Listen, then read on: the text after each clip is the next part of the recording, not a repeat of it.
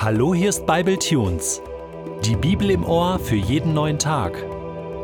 Der heutige Bible Tune steht in Hosea 9, die Verse 7 bis 9 und wird gelesen aus der Hoffnung für alle. Nun ist es soweit. Der Herr vollstreckt das Urteil. Jetzt werdet ihr Israeliten für eure Taten bestraft. Ihr werdet es sehen. Ihr sagt, der Prophet ist ein dummer Schwätzer. Ja, der Mann des Geistes ist verrückt. Weil ich eure große Schuld beim Namen nenne, bin ich euer Todfeind geworden. Doch Gott hat mich zu einem Propheten gemacht, damit ich euch warne. Ihr aber versucht mich wie einen Vogel in die Falle zu locken. Wo ich gehe und stehe, seid ihr hinter mir her, sogar im Haus meines Gottes. Ihr seid durch und durch verdorben, wie damals die Leute von Gibea. Doch der Herr lässt euch nicht ungestraft davonkommen, sondern wird euch für eure Schuld zur Rechenschaft ziehen. Jerusalem, O Jerusalem, du tötest die Propheten und erschlägst die Boten, die Gott zu dir schickt. Wie oft schon wollte ich deine Bewohner um mich sammeln, so wie eine Henne ihre Küken unter ihre Flügel nimmt. Aber ihr habt es nicht gewollt. Und nun, von eurem Tempel werden nur noch Trümmer bleiben. Wer hat das gesagt? Richtig. Jesus hat das gesagt.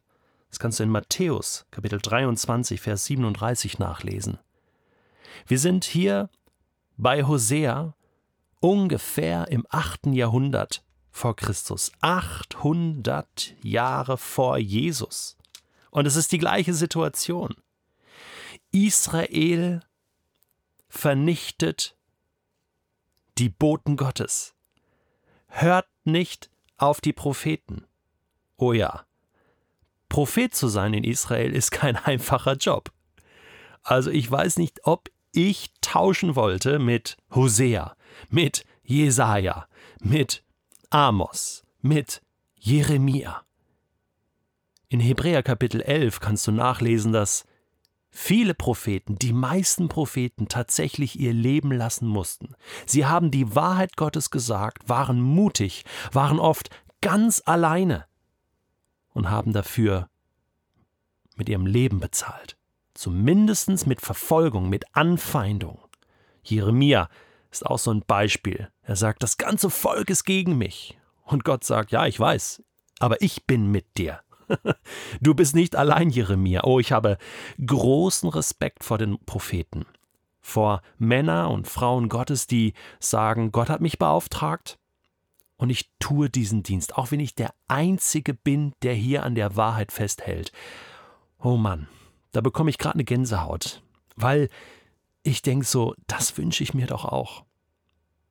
Und auf der anderen Seite sage ich auch, wenn ich zum Volk gehöre, dann möchte ich auf die Propheten, die heute etwas zu sagen haben, Menschen, die einen Auftrag Gottes haben und mir etwas mitteilen von Gott, Menschen, die die Bibel auslegen, Menschen, die predigen, Menschen, die, die unterwegs sind für ihn im Reich Gottes und etwas bewegen, auf die möchte ich hören, das prophetische Wort. Natürlich habe ich auch den Heiligen Geist und Paulus sagt, ich soll alles prüfen und das Gute behalten, aber das will ich tun.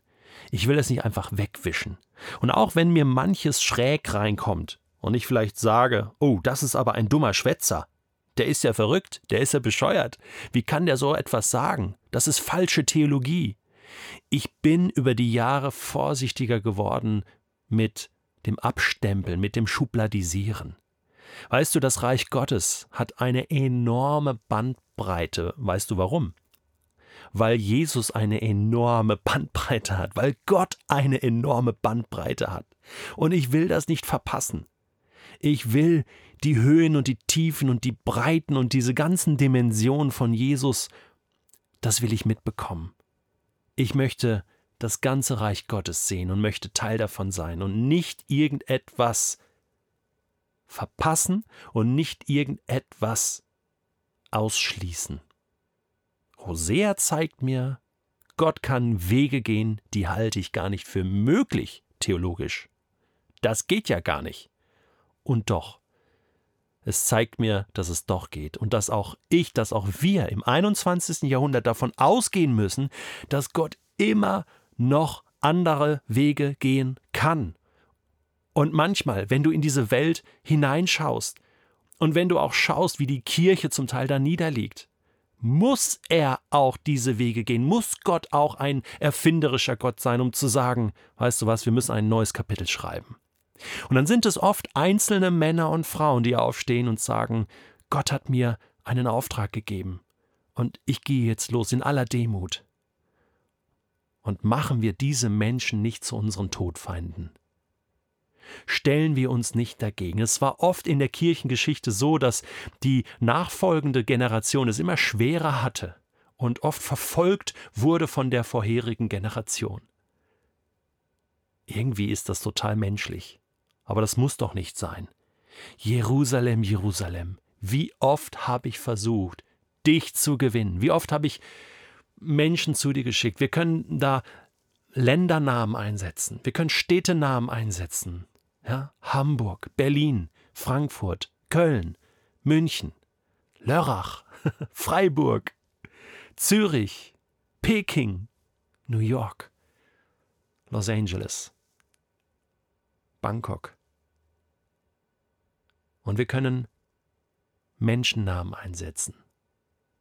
Du kannst deinen Namen einsetzen. Ich kann meinen Namen einsetzen, Detlef. Wie oft habe ich versucht, dich zu gewinnen? Wie oft habe ich zu dir geredet? Wie oft habe ich Boten geschickt? Aber du hast nicht gehört. Oh nein. Ich will hören. Ich bete, Gott, gib du mir Ohren, die hören und ein Herz, was gehorsam ist. Das wünsche ich mir und das wünsche ich dir.